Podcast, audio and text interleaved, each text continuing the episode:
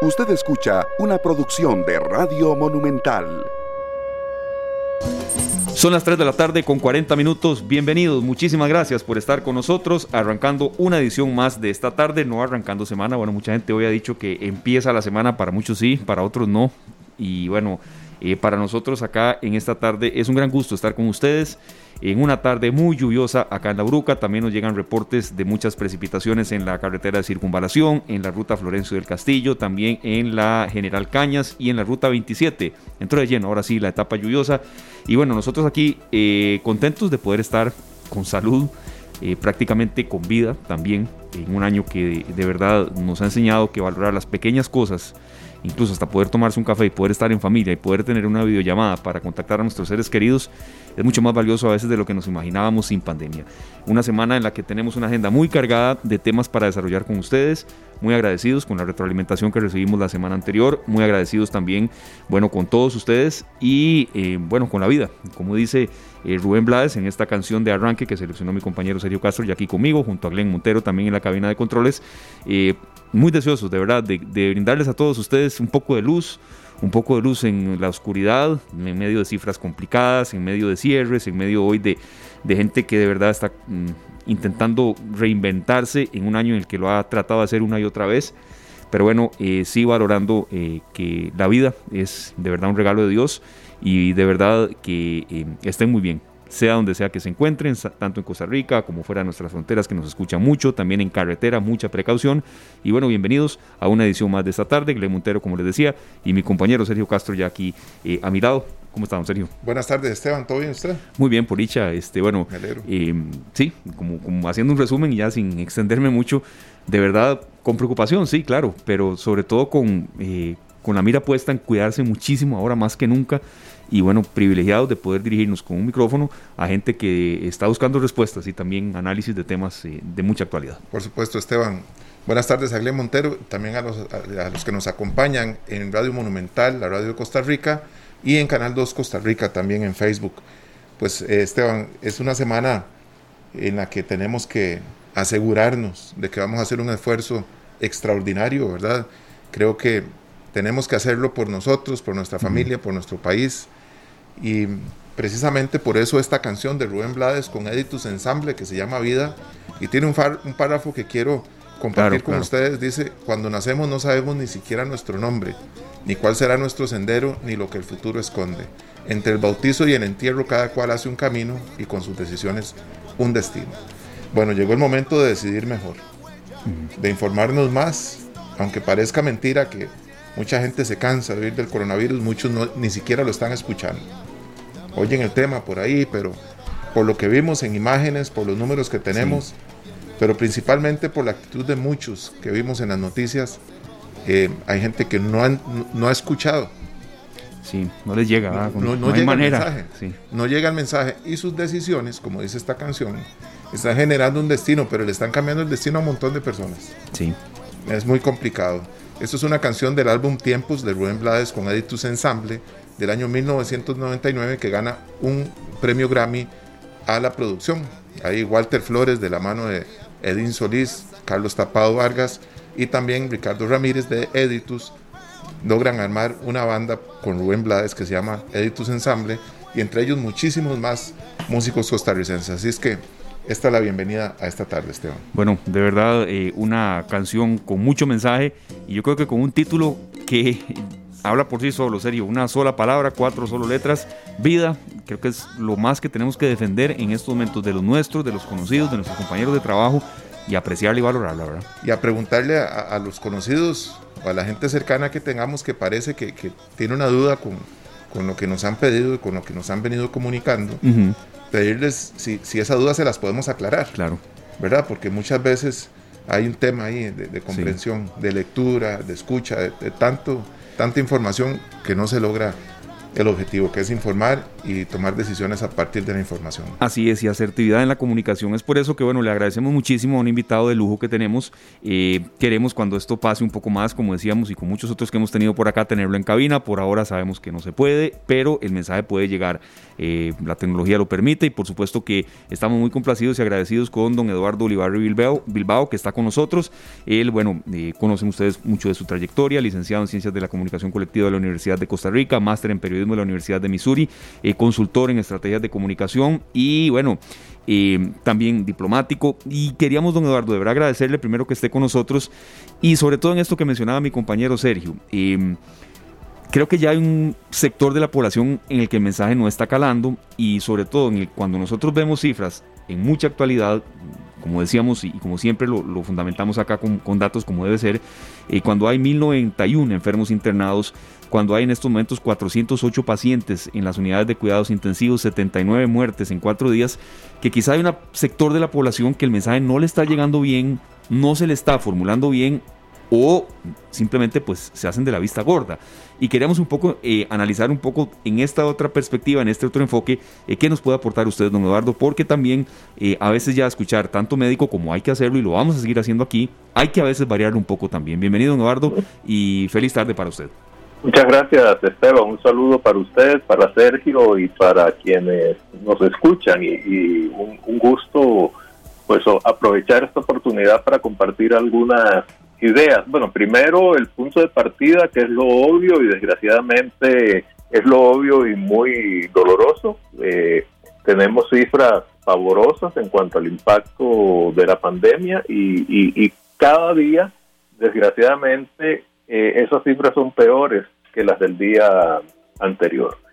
Habrá que ver si las medidas de restricción más estrictas que se pusieron en marcha este lunes pues logran tener un efecto relativamente rápido, pero sabemos que esos efectos normalmente tienen tiempo y también la esperanza de que la vacunación pueda acelerarse es otro elemento positivo que está ahí en el, en el horizonte. Vean, en cuanto al tema de la comunicación, es algo realmente muy complejo eh, porque a veces una comunicación que es estrictamente racional es muy difícil que cale en ciertos sectores de la población que actúan más por impulsos emocionales, por instintos, por sesgos, por creencias y por factores que en general no dependen tanto de tener buena información, sino de cambiar actitudes. Y cambiar actitudes, por supuesto, es mucho más difícil. Yo me atrevería a decir, pues, haciendo la salvedad de que aquí no hay solución fácil y que no ninguna solución depende de un solo factor, que un, dos elementos que pueden ser, digamos, eficaces en el ámbito de la comunicación es, por un lado, utilizar más los mensajes testimoniales. Mensajes testimoniales en qué sentido? Bueno, personas, sobre todo en este caso jóvenes, o por lo menos menores de 40 años que por descuidos de diversa índole se han visto afectados, han sido contagiados y han pasado por situaciones muy difíciles y probablemente también han contagiado a familiares y otros seres queridos. Yo creo que los testimonios de esas personas, sobre todo, por supuesto, aquellas que reconozcan el error que cometieron que hagan llamados desde la experiencia personal y no tanto desde los datos puede ser un factor muy importante. El otro, el otro aspecto que tiene vinculación con esto es demostrar que cada caso es una persona, es una vida o es una muerte, ¿verdad? En el peor de, de los escenarios. Y en ese sentido, pues darle un rostro humano a esta tragedia puede ser otro elemento que ayude a disuadir a personas de incurrir en actos poco, poco responsables. Y por supuesto yo creo que hay que seguir insistiendo, aunque esto puede, eh, uno puede decir, bueno, ya cansa, pero yo creo que hay que seguir insistiendo en el uso de mascarillas, en el lavado de manos, en el distanciamiento y tratar de incidir desde todo el aparato institucional nuestro en aquellos, en aquellos ámbitos y aquellas actividades donde necesariamente la gente tiene que interactuar. Y me estoy refiriendo, por ejemplo, a, no sé, los autobuses. Yo sé, o sea, uno tiene, la gente, hay mucha gente. Yo realmente pues no tengo esa necesidad, lo reconozco, pero hay mucha gente que tiene que viajar en autobús todos los días. No es que quieran o que no quieran, es que tienen que, hacerlo. Entonces, bueno, ¿cómo mejorar las posibilidades de control de ese espacio cerrado normalmente y más aún ahora en la época de invierno para que no se conviertan, como yo presumo, y estoy hablando sin tener datos específicos a la vista, en focos de infección importantes. A mí también me preocupan, por ejemplo, los precarios. Eh, hay mucha gente que vive en condiciones de hacinamiento muy grandes. ¿Cómo llegar ahí? No, no solo pues eh, desinfectando y todo, sino darles instrumentos, darles mascarillas, darles instrucción para cómo manejarse mejor ahí. Y por supuesto, en el tema de las fiestas, que es el, el, el, el, más indignante porque realmente sí que es algo absolutamente voluntario. Nadie está obligado a ir a una fiesta como si puede estar obligado a montarse en un bus o a vivir en un precario, pues aplicar la ley, yo creo que de una manera estricta y también ahí sí que estas campañas de, de, comunicación eh, desde una dimensión más humana creo que pueden tener un poco mayor de, impacto. Don Eduardo, vemos eh, pues en estos lugares donde hay unas aglomeraciones realmente importantes que el rango de edad es de adultos jóvenes, entre los 20, 30, 35 años, asistiendo a fiestas eh, en lugares sumamente complicados, ¿verdad? Para la policía, inclusive para actuar. ¿Será que a estas personas les cuesta entender o que más bien están reaccionando de una forma rebelde para demostrarle a, alguien que no les va a pasar nada, que lo que diga el gobierno, en la forma en que lo diga, eh, pues tiene poco valor para ellos? ¿Cómo podría la policía, o digamos en este caso, los ministerios que tengan que ver con la seguridad social y, la policías, las policías, hacer llegar un mensaje más contundente, porque pareciera que cerrando una fiesta y dejando que todo el mundo se vaya, no, no pasa nada. Claro, ¿qué pasará dos días después? ¿Qué, harán? Claro. si, ahí se van, si tienen un plan B, y ahí nos vamos para otro lado, todo el mundo callado, vamos y en la casa de aquel otro nos la vamos a armar. Y, y, y sigue esa, esa, ese movimiento que es una bola de nieve porque se van a seguir sumando rebeldes a este tipo de situaciones, ¿cuál mensaje podría, podría llegar a esta población? Vea, eh, yo, yo creo que, que, bueno, reitero lo que dije, no es nada sencillo. Eh, partamos de que los seres humanos somos complejos, ¿verdad? Eh, yo no dudo que, que en esta actitud haya una serie de factores, por ejemplo, un cierto dejo machista, porque si uno ve, por lo menos lo que yo he visto, la mayoría de quienes han estado en esa fiesta, o por lo menos tiende a haber una tendencia masculina mucho mayor, ¿verdad? Entonces yo creo que esa, esa cosa de que, de que yo soy duro, que yo soy macho, que a mí nada me pasa, que yo estoy dispuesto a correr riesgos y a exhibirme hasta cierto punto, por lo menos con mi círculo más inmediato, tomando ese riesgo puede ser un factor. Lo otro que es muy natural, desgraciadamente, es la presión de grupo y aquí la clave es cómo esa presión de grupo, que en muchas ocasiones, de hecho, ha estado conduciendo a, acciones irresponsables, se, le pueda dar vuelta y que la presión de grupo, y yo creo que ahí es donde los testimonios, donde buscar personas que tengan cierto liderazgo social en esos rangos de edad para que puedan más bien incidir en un cambio, llamémoslo del contagio grupal, que sea positivo y no negativo, puede ser un factor eh, muy importante. Y luego, eh, los seres humanos también tenemos esa tendencia a decir, bueno, a otros les pasa, pero a, mí no. Eso alguna gente lo llama el, el, el sesgo de positividad, que nosotros podemos tener incluso cifras que nos digan, por ejemplo, aquí me estoy refiriendo al fumado, digamos, que fumar indudablemente mata, pero todavía hay un montón de gente que sigue fumando y dice, a mí no me va a pasar, ¿verdad? Y yo creo que lo, lo, lo, lo que sucede en este caso con las fiestas y esas otras aglomeraciones voluntarias es un poco lo mismo. Así que yo me atrevería a tratar de, no sé, de impulsar, eh, digamos, líderes o, o, potenciar líderes capaces de influir en el buen sentido, personas comunes y corrientes con las que quienes están en estos rasgos de edad se puedan identificar, mostrar vía casos los efectos que tienen los contagios y que pueden eventualmente llevar a la muerte de uno y por otro lado a la, al, al, contagio de otros que también pueden morir y luego también tratar de desmontar un poco esa lógica tan positiva de camino de pasa que, que mucha gente tiene. Reitero, nada de esto es sencillo, desgraciadamente, pero hay que, hay que insistir y hay que tratar de generar presión social porque en última instancia estamos hablando de conductas que sí son individuales, pero que tienen un componente social para que la gente cambie de actitud.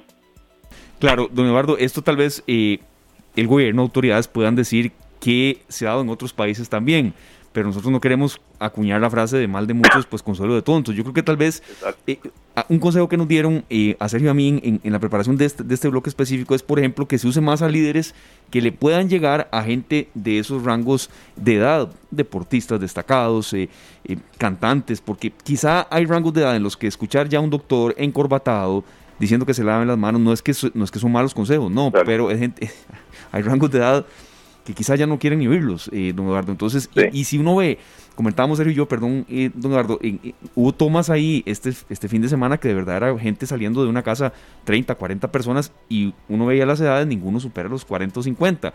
Y uno, sé, uno sabe ya bien que ya hay rangos de edad en los que de verdad la gente se está protegiendo mucho, don Eduardo. Sí, aquí lo paradójico es que quienes más se están protegiendo son gente que tiene un acceso más posible a las vacunas o que ya están vacunados, ¿verdad? Entonces es una cosa muy peculiar. Quienes menos se, eh, están protegiendo son aquellos que están menos protegidos porque no están vacunados. Entonces ahí hay una cosa eh, muy paradójica. Yo coincido en que hay que buscar eh, líderes, ejemplos, etcétera, pero no para que el deportista le dé un sermón a la gente, sino para que hable de sus experiencias, de sus vivencias, eh, eventualmente si cometió algún acto que no era el más adecuado y que lo condujo a verse contaminado, pues contar eso, ¿verdad? Eh, eh, o sea, no, no, no quedarse, que reitero, bueno, y usted lo acaba de decir, que es muy importante, en el mensaje racional, fáctico, en la guía precisa de lo que uno tiene que hacer, sino en la dimensión más emotiva, más intuitiva, más visceral, si se quiere, de cómo eh, la enfermedad es real, los contagios son reales y cualquiera, cuando menos lo piensa, si no se cuida, incluso a veces hasta uno cuidándose, puede tener la posibilidad de, de contagiarse. Sí, eso es un hecho, ¿verdad? En cualquier momento podría uno estar contagiado aún eh, manteniendo todos los cuidados del caso. Eduardo, y con esta cifra de 3.310 fallecidos, es muy difícil pensar, don Eduardo Esteban y amigos que nos escuchan, que no hay alguien en todo el país que, que, no haya tenido la posibilidad de escuchar de un familiar, de un amigo, de un vecino, del familiar de alguien que haya padecido la enfermedad y que haya fallecido. Y ninguno fallece con COVID o normalmente las muertes que son por eh, ya en, en, las unidades de cuidados intensivos son muy lamentables porque son pacientes que no se pueden visitar que tal vez tienen dos semanas, hasta tres semanas de estar hospitalizados. Estas noticias sí nos han llegado a todos. Sin duda, ya, ya no es algo que vemos como distante, es algo que tenemos cerca. Yo, bueno, como se acaba de decir, yo dudo que haya alguien que no pueda dar el nombre de un familiar, de un amigo o de más de uno que se han visto afectados por la enfermedad o incluso que han fallecido, ¿verdad? O que han pasado por ese trauma tan tremendo de estar en cuidados intensivos desde el punto de vista del paciente o de no poder tener acceso a sus seres queridos desde el punto de vista de los familiares. Eh, es, una, es una situación realmente eh, dramática, ¿verdad? Pero que aún así todavía mucha gente está en esa actitud de que a mí no me pasa porque yo soy distinto y realmente todos somos personas, somos vulnerables a las enfermedades y esta enfermedad ha dado muestras de, sobra de ser muy virulenta y además de tener una capacidad de adaptación, de mutación, que, la hace todavía más riesgosa y, además a pesar de la, digamos, de lo ejemplar que ha sido el que en tan poco tiempo se lograran desarrollar vacunas, todavía hay muchísimas cosas que no se saben sobre la enfermedad y por ende eh, incluso hasta los mismos tratamientos son todavía mucho de prueba y, error.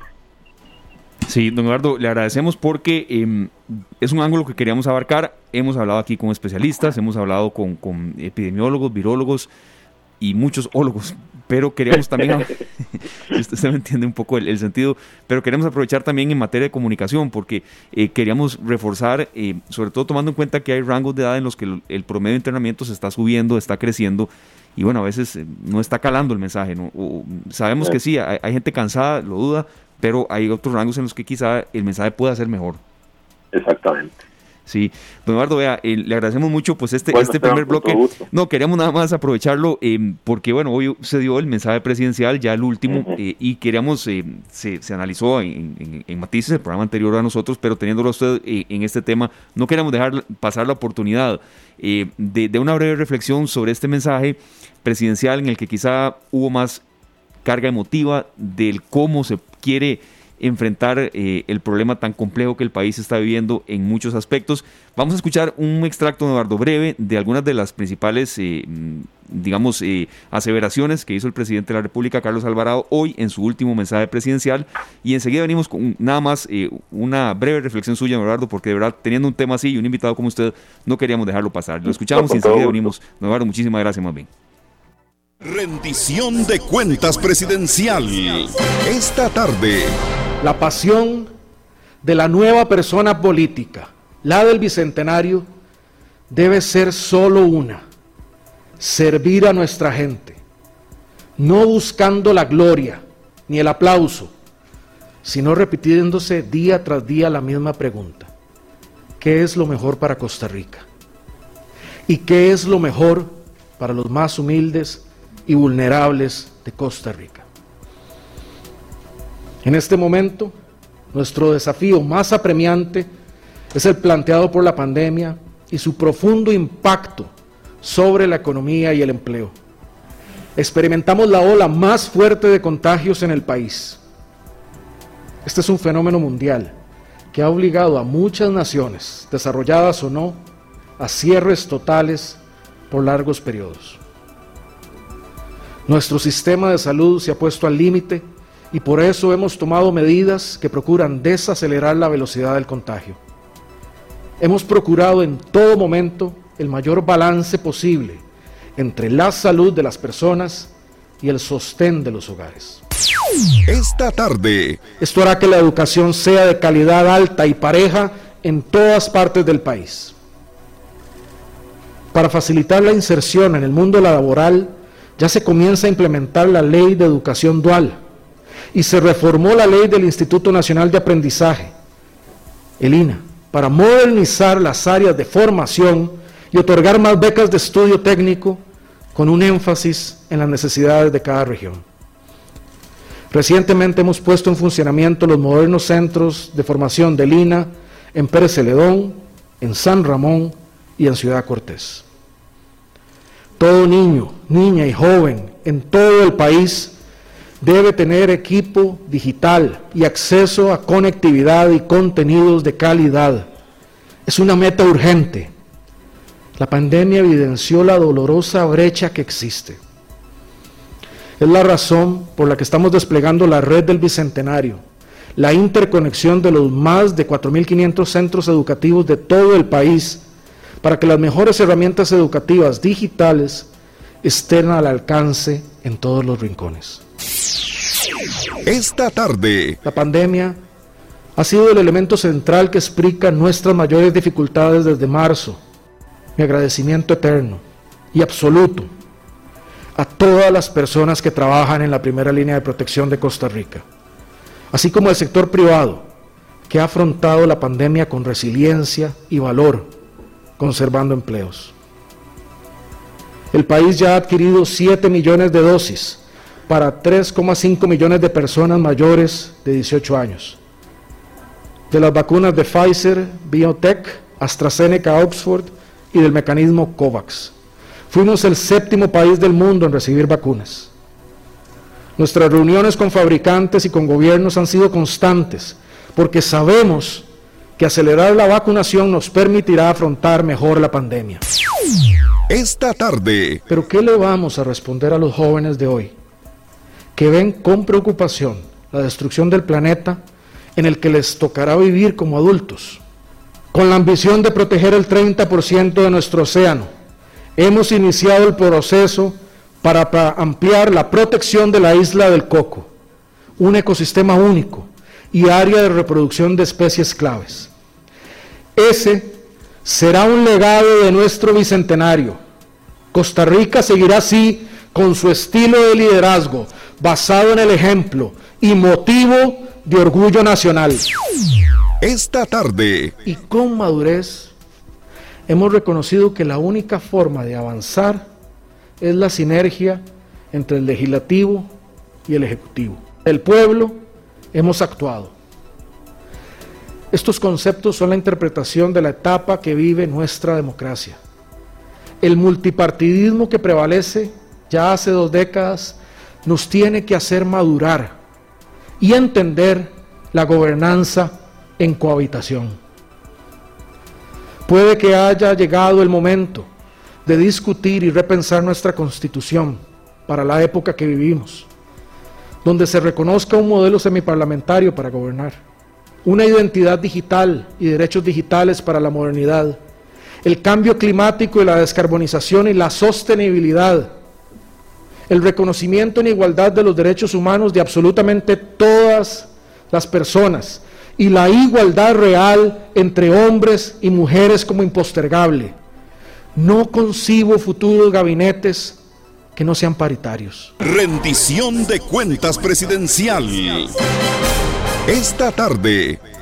Don Eduardo, ¿qué le pareció a usted en general eh, esta rendición de cuentas del presidente, su tercera y última ante este Congreso?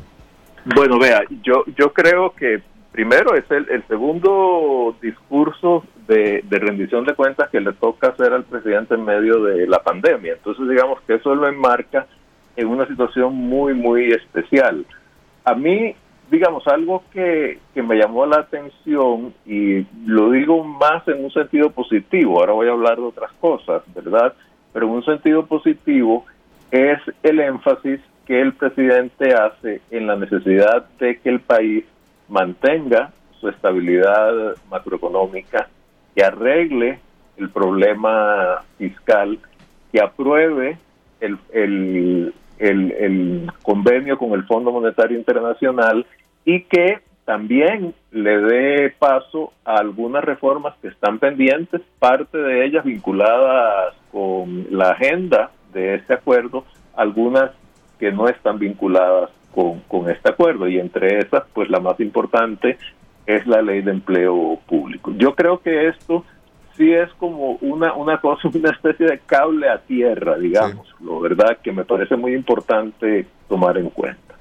Ahora, obviamente estos discursos eh, tienen dentro de las visiones que a veces son un poco negativas o de retos, y este es el caso con toda justificación, también tienen que tener una, un, componente de entusiasmo, de visión, etcétera. Y aquí yo lo vería en dos ámbitos. Por un lado, el balance que hace el presidente es un balance en el cual dice una serie de cosas que yo creo que son verdaderas. Por ejemplo, lo que se ha avanzado en materia de infraestructura, eh, lo que se ha avanzado gracias, y el presidente lo dijo, a la comunicación y a la negociación con la Asamblea Legislativa en una serie de reformas estructurales importantes, entre ellas mencionó lo de la ley del, del INA, y en fin, otra serie de logros. Ahora, lo vi excesivamente optimista en cuanto a lo que puede suceder con conectividad, con mejora educativa eh, y con mejoras en el sistema de salud. ¿Por qué?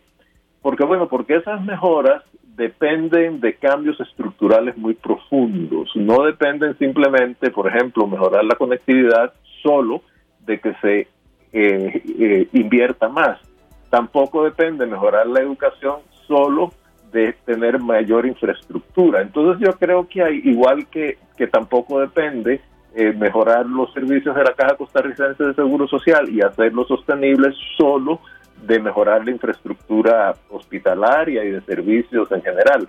Esas mejoras, esas inversiones son importantes, pero también hacen falta cambios en gestión, en búsqueda de eficiencia, en tratar de ser más eh, transparentes, en enfrentarse a veces con los gremios que uno lo entiende, están protegiendo sus intereses, pero a veces esos intereses ya no necesariamente coinciden con los de la institución respectiva, llámese Ministerio de Educación o llámese Caja Costarricense de Seguro Social, y necesitan, pues, eh, digamos, ceder en algunos aspectos. Otro, otro elemento que a mí me, me pareció conveniente y que yo sinceramente coincido con él es cuando el presidente habla, eso ese no está entre los, los eh, fragmentos que ustedes pasaron, de la importancia de basar más las decisiones en hechos, eh, en, evidencia, eh, en casos y menos en, digamos, referentes ideológicos muy rígidos.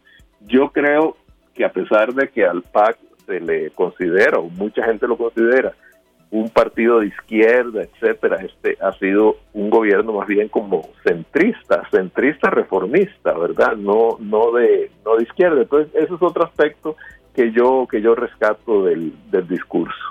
Don Eduardo, nosotros vimos pues eh, el, toda la conferencia y la rendición de cuentas. Tal vez un poquito de números hubiesen sido más ilustrativos, ¿verdad? Saber fechas.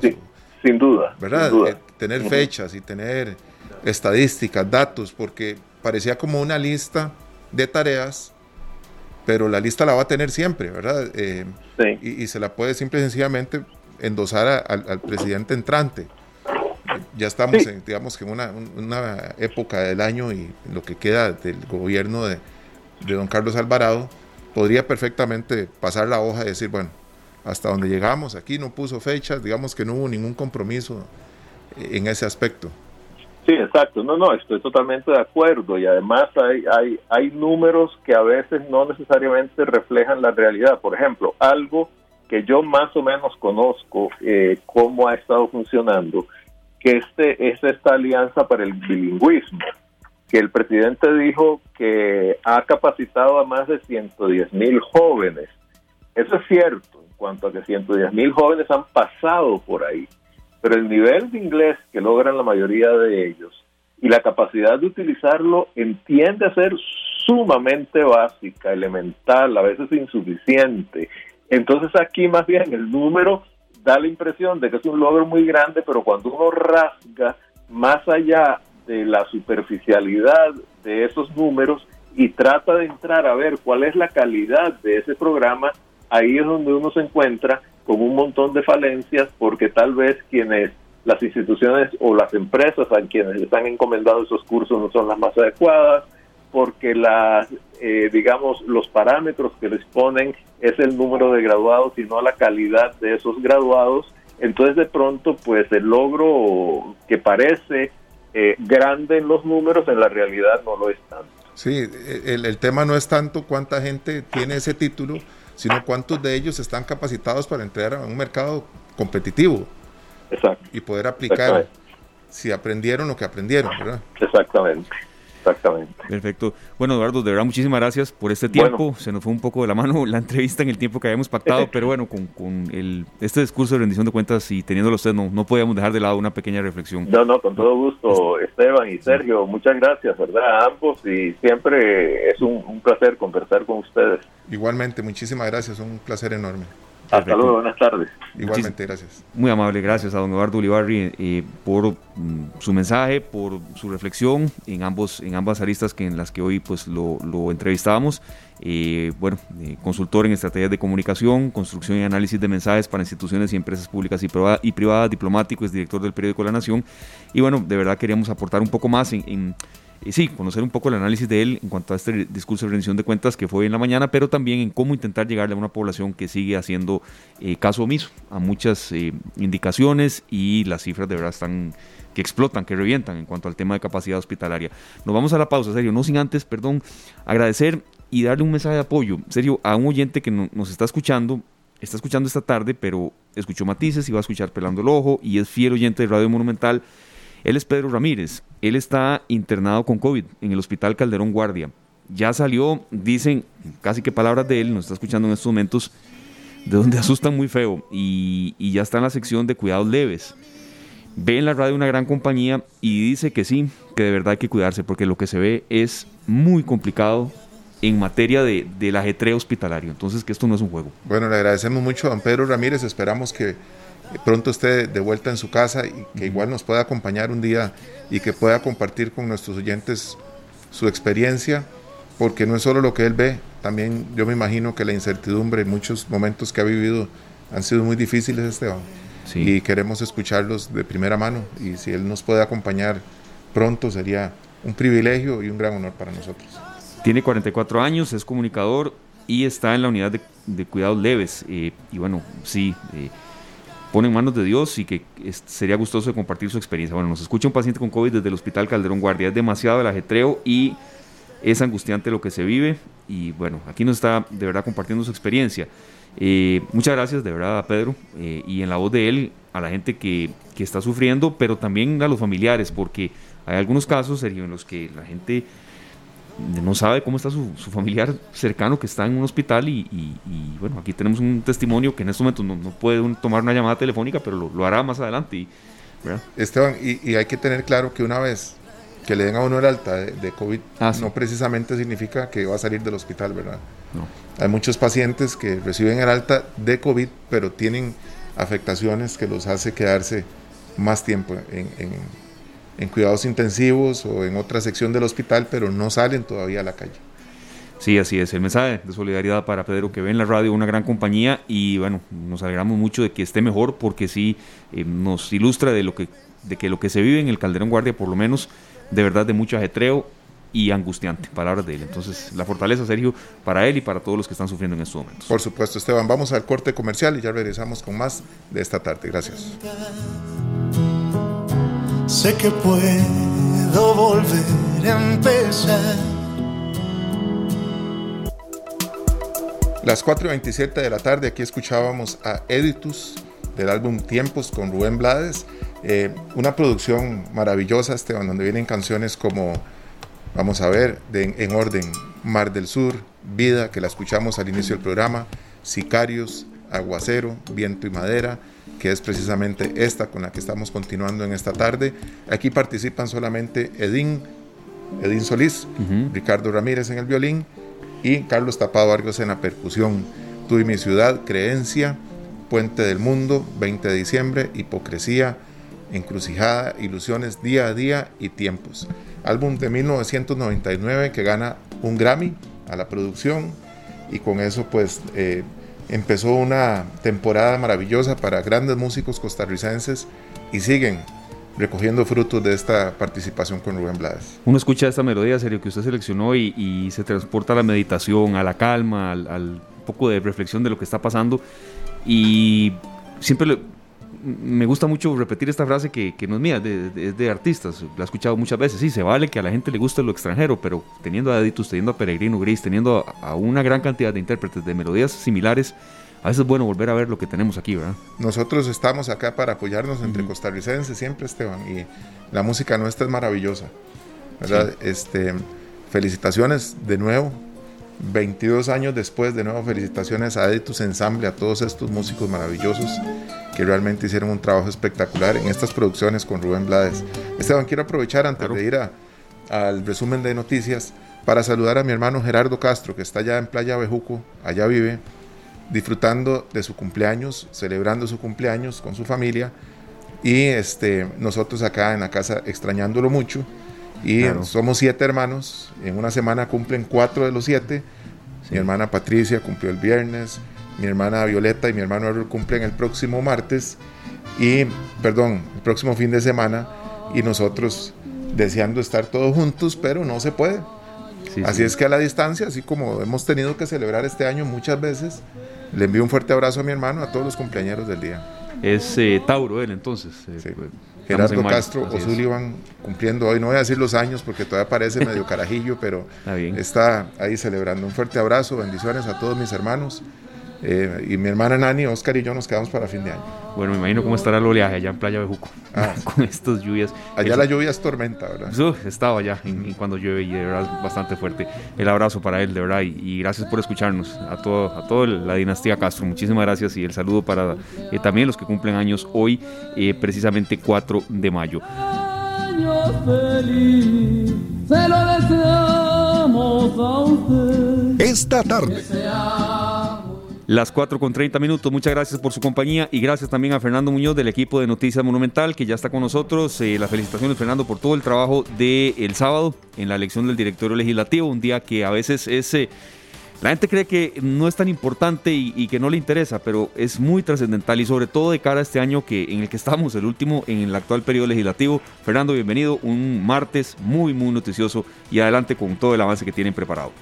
¿Qué tal Esteban? El saludo para usted, para Sergio, para quienes a esta hora sintonizan la radio de Costa Rica y sin duda alguna un año trascendental en la Asamblea Legislativa. No se le puede restar importancia tomando en cuenta las circunstancias que en este momento atraviesa el país y las muchas decisiones que tendrá que tomar la Asamblea Legislativa en el contexto financiero y sanitario que está atravesando Costa Rica en estos momentos. Precisamente en cuanto a la condición sanitaria se refiere, hoy en conferencia de prensa las autoridades eh, han dibujado una vez más cuál es el estado de situación de Costa Rica ante el COVID-19. Además, eh, se ha hablado con respecto a la vacunación muchísimo y esto es un tema que estaremos ampliando a las 7 de la noche en la tercera entrega informativa de Noticias Monumental. Se ha cuestionado y se ha criticado, si se quiere, eh, bastante el ritmo con el que avanza el proceso de vacunación contra el COVID-19 acá en Costa Rica hay pues múltiples solicitudes de sectores diciéndole al gobierno que por favor acelere este proceso, que no va como se había previsto y esto por supuesto que está generando entonces que Costa Rica tarde más en llegar a alcanzar esa ansiada inmunidad de rebaño. Precisamente en ese contexto ha salido el gobierno en defensa del ritmo con el que avanza el proceso de vacunación, incluso ha dicho pues que básicamente no es eh, culpa suya, sino que hay una gran demanda de vacunas a nivel internacional y que eso le ha impedido a Costa Rica tener más personas vacunadas. Hasta hoy el país contabiliza 950 mil dosis aplicadas de la vacuna contra el COVID-19 esto se traduce en 605 mil personas que ya recibieron por lo menos una dosis y 345 mil que ya completaron el esquema de vacunación. Vamos a escuchar a don Agustín Castro, el ministro de Comunicación, quien asegura que en este momento el ritmo de vacunación que tiene el país es el que le permite la compra de vacunas en el ámbito internacional. Esta tarde. En febrero se pusieron más vacunas que en enero. En marzo se pusieron más vacunas que en febrero. En abril se pusieron más vacunas que en marzo. Y en mayo esperamos poner más vacunas que en abril. Y eso ha tenido que ver con que ha habido también un abastecimiento creciente de las vacunas. Y esto es algo que hay que entender. A nivel mundial, las vacunas no alcanzan para todos los que quieren tener vacunas. Esa es una realidad muy dolorosa que el gobierno ha señalado, que el gobierno ha planteado foros internacionales, pero esa es la realidad. Y es comprensible porque esta vacuna se viene produciendo hace unos meses. No, no existía antes. Todas las compañías que producen vacunas tratan de producir la mayor cantidad que pueden poner. Son muy sencillas, porque así podrían vender más vacunas. No es que no quieren, es que hay límites de la capacidad y todo el mundo quiere vacunas. Costa Rica es afortunado en tener un abastecimiento garantizado de vacunas de calidad. Esta tarde Ahí escuchábamos al jerarca de comunicación, Agustín Castro, quien reafirmaba también lo que hoy decía en horas de la mañana el presidente de la República, Carlos Alvarado, ante los diputados, que es que el país espera alcanzar la inmunidad de rebaño en el tercer trimestre de este año. Eso a pesar del ritmo con el que avanza la vacunación y de lo que ya nos decía el jerarca de comunicación, señala que el país mantiene como meta vacunar a 3.7 millones de personas antes del próximo mes de octubre. Contarles con respecto al estado de situación del COVID-19 en el país, que se registraron 1.304 casos positivos de coronavirus en las últimas 24 horas y 20 muertes también relacionadas a este virus. De esta forma, estamos llegando ya a 257.980 contagios acumulados y 3.310 muertes en lo que va de esta pandemia. Asimismo, una cifra que es sumamente lamentable también es que se ha llegado a un nuevo récord de hospitalizaciones. Hay 1.091 personas internadas en este momento en centros médicos a causa del coronavirus, 408 de ellas en una unidad de cuidados intensivos. En este contexto que atraviesa el país, siguen las autoridades interviniendo fiestas clandestinas, aglomeraciones, eventos donde no hay ningún tipo de respeto por las burbujas sociales y prueba de ello es que durante el pasado fin de semana se recibieron más de 2.000 alertas por este tipo de actividades hubo más de 150 intervenciones en distintos eventos, según recalcaban también autoridades, en este caso de la Comisión Nacional de Emergencias. Obvio que tendremos muchísima información a las 7 de la noche también sobre lo que fue el discurso del presidente de la República, esta rendición de cuentas de su tercer año ante la Asamblea Legislativa, reacciones que se han generado ya muchísimas, incluso pues es un tema que ustedes tocaban también eh, en este programa de esta tarde y que nosotros estaremos ampliando a las 7 de la noche en la tercera entrega informativa de Noticias Monumental, porque esto ha generado reacciones en el Congreso de la República, en el sector empresarial y en muchos otros ámbitos del país. Así que esto pues lo tendremos de una manera bastante detallada a partir de las 7 de la noche. También información que ha surgido desde la Contraloría General de la República que nuevamente brinda datos alarmantes en el marco de esta pandemia por COVID-19. Y es que eh, mucho se ha hablado de los efectos, ¿verdad? O las repercusiones de esta pandemia a nivel económico. Sin embargo, no teníamos un dato tan consolidado como el que brinda hoy el ente Contralor. Si usted se pregunta cuánto le ha costado la pandemia a Costa Rica, cuáles han sido las pérdidas, el cálculo que hace la Contraloría es de 2.4 billones de colones durante el 2020. Esa sería la pérdida que se estima por parte de la Contraloría en los ingresos y en los gastos que ha generado esta pandemia por COVID-19. Esto es un rubro o una, un monto más bien que contempla, por ejemplo, la compra de vacunas contra el COVID-19. Era algo que, por supuesto, el país no tenía presupuestado. Una caída abrupta en la recaudación de impuestos, entre algunas otras situaciones. Vamos a escuchar a la Contralora General Marta Acosta, quien manifestó que este monto que se calcula en pérdidas es incluso mayor a todo el gasto en inversión pública que realizó el país en el 2019. Esta tarde. Hacer un alto en el camino para reflexionar sobre cómo capitalizar o sacar el máximo provecho de los aprendizajes. El costo inicial de la pandemia para la hacienda pública en el 2020, desde un punto de vista financiero, se ubica aproximadamente en un 5% del PIB, siendo este un porcentaje conservador. Se compone de los ingresos dejados de percibir, sumado a las erogaciones requeridas para atender la emergencia. Los principales servicios públicos impactados con este costo son los de salud y los de protección social. Este costo es superior a todo el gasto en inversión pública realizado en el 2019, para que tengamos una noción. Esta tarde, primer aniversario. Ahí estaba la jerarca de la Contraloría General de la República, doña Marta Acosta. Si usted desea escuchar o tener más información sobre estos y muchos otros temas, lo esperamos a las 7 de la noche en punto a través de los 93.5 FM y www.monumental.co.cr en la tercera entrega informativa de Noticias Monumental. Compañeros. Muchísimas gracias, Fernando Muñoz, del equipo de Noticias Monumental. Y bueno, con todas eh, estas informaciones que eh, se ampliarán en la tercera emisión, hoy, horario habitual, 7 en punto de la noche. Serio, son las 4 de la tarde con 37 minutos. Nos vamos a una pausa. Al volver, tendremos un contacto con representantes de la Comisión Nacional de Emergencias ya esta semana. Y bueno, pueden escuchar ustedes incluso poco de fondo, no, no tanto, pero, pero sí em, quizá lo han visto y, les han comentado, si está en carretera, ya se va a establecer del todo la estación lluviosa en el Valle Central, hay ya alertas preventivas, hay algunas emergencias en la zona sur y mm, el propósito es un poco serio, cuando hay alertas ya eh, amarillas, en algunos casos hasta rojas, estar hablando con representantes de la comisión es mucho más complicado y están muy ocupados. Entonces creo que es un momento propicio para recordar que, que ya ahora sí se nos vinieron las lluvias y en serio. Bueno, a estar atentos, ¿verdad? Con toda la información y todos los consejos que nos van a brindar.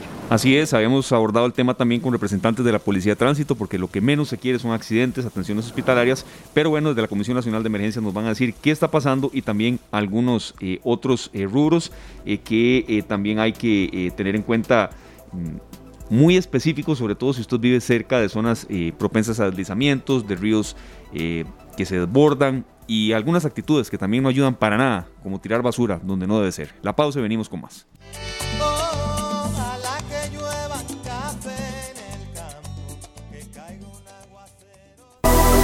Porque un solo punto de vista no es suficiente.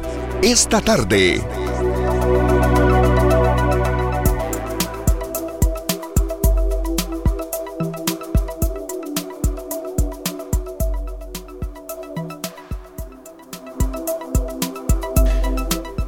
Las 4 con 46 minutos, Esteban, y estamos ya recibiendo una muestra de lo que es el temporal, ¿verdad? Eh, ya la época lluviosa. Así es, eh, ya con, mucha fuerza.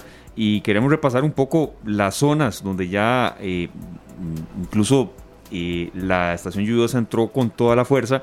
De manera formal, de acuerdo con los últimos reportes del Instituto Meteorológico Nacional, la propia Comisión Nacional de Emergencias también, Aupala, Los Chiles y Guatús en la zona norte. Para el Pacífico Norte será la última fase eh, del país en recibir la nueva estación entre el 16 y el 20 de mayo. Son informaciones eh, que se están dando que creo que es bueno compartirlas. Serio. Bueno, y la estación ya lluviosa del Valle Central ya quedará establecida esta semana, Esteban. Así es. Eh, se adelantó varios días con respecto al promedio.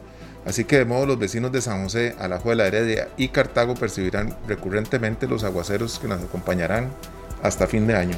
Se vinieron los baldazos. Sí, y ahora sí, en serio. Estamos procurando un contacto con personal de la Comisión de Emergencia, sin embargo, están atendiendo algunas situaciones específicas, sobre todo en el Pacífico. Hay alerta amarilla ya en todo el Pacífico y el Valle Central mientras que para el resto del territorio nacional estamos en alerta verde, es decir, todo Costa Rica está en un estado de alerta en estos momentos y eh, queríamos pues un poco profundizar en consejos y también en un estado de situación, pero entendemos perfectamente que está teniendo algunas emergencias, sobre todo en el sector pacífico.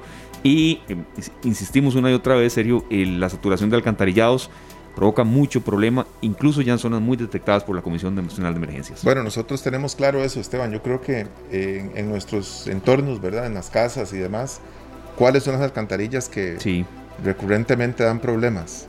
El año pasado me encontré unas alcantarillas en Tibás que iba camino a ah, mi casa ahí y era un río. Ni lo dude. Yo vivo ahí, serio. Y no, no, generalizar ni decir que todo el mundo lo hace, pero yo he visto hasta eh, eh, pedazos de televisores flotando. Y no cayeron del cielo, ¿verdad? A pesar de que decimos a veces, están lloviendo perros y gatos, no caen del cielo, eso es mentira.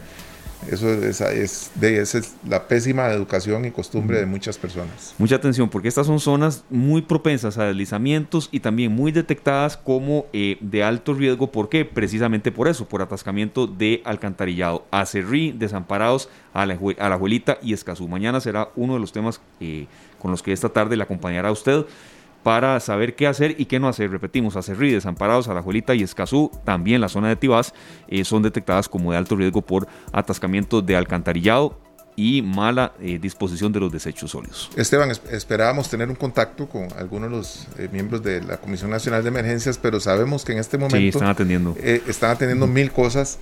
Sin embargo, esperamos que próximamente, esperemos mañana o pasado mañana, tengamos un reporte más a profundidad de esta situación para así acompañarnos nosotros con, con detalles importantes en nuestras comunidades. Claro, así es. Agradecemos mucho a las personas que han estado hoy con nosotros. Serio, vamos rápidamente a repasar algunos de eh, las personas que nos escribieron. Muchísimas gracias de verdad por haber estado con nosotros. Por ejemplo, don Sergio, acá Gustavo Martín Fernández y Cristian Villegas desde Punta Arenas, que nos deja una reflexión muy valiosa también, en serio. También saludos para don Eligio Chávez eh, Sánchez, para Misael Ábalos Villegas, Así es que nosotros estamos siempre recibiendo los mensajes y tratando de ponernos al día con ellos. Ale Sánchez desde New Jersey, en Estados Unidos. a cuidarnos mucho, dice, así como nos dan muchos consejos también para Sonia Solórzano, en Punta Arenas también. Sí. Y pues dice don Cristian Villegas que el discurso del presidente eh, no tuvo sabor. Sí. Que no habla sobre cómo reactivar la economía, cómo generar más fuentes de empleos, algo que a muchos nos preocupa y tiene razón en cuanto a la preocupación que nos embarga a todos. Para don Luis Villalobos Solano, gran amigo de tu papá también, que pues eh, le gusta mucho el programa esta tarde y muchas gracias. Gracias, don Luis, por, el mensaje. Eh, y, sí, esto que, menciona mm, don Cristian Villegas desde Punta Arenas, creo que reúne muchas eh, de, las, eh, de los apuntes que nos da don Eduardo Olivarri, pero también de, de, algunos apuntes que gente nos hacía y habíamos leído también. Sí, que se habla de la reactivación económica, generar empleo, pero el cómo fue lo que quedó debiendo. Es decir, no se dijo cómo generar más fuentes de empleo, algo que a muchos nos preocupa. Y en la zona de Punta Arenas es un problema de verdad vital en la gente. Esteban, creo que esperamos este programa haya sido de mucha sí. ayuda para nuestros amigos oyentes. Mañana de nuevo a las 3 y 30 de la tarde. Mañana estaremos con, con ustedes en horario habitual. Toda esta semana eh, es muy probable que estemos en todo el, en el horario habitual. Y de verdad, muchísimas gracias por habernos acompañado. Tenemos una agenda ya cargada para mañana, para ir desarrollando temas, para ir desarrollando también eh, más eh, conciencia en el momento que estamos viviendo y para que usted pueda tomar mejores decisiones. El tema de las lluvias, el tema de prepararnos mejor, porque esto que estamos viviendo hoy en la tarde lo seguiremos viviendo, quién sabe hasta cuándo durante este año. Entonces será eh, el primordial mañana también a tocar, entre otros, que les estaremos abordando. Muchísimas gracias por haber estado con nosotros en este martes y usted nos dice, Sergio, ¿con qué nos despedimos? Nos despedimos con los artistas de hoy. Eh, Rubén Blades y Editus Ensamble, una canción que se llama Creencias. Y en algo hay que creer, por algo hay que vivir. Creamos en nosotros y vivamos por muchos de nuestros seres queridos. Feliz tarde, gracias.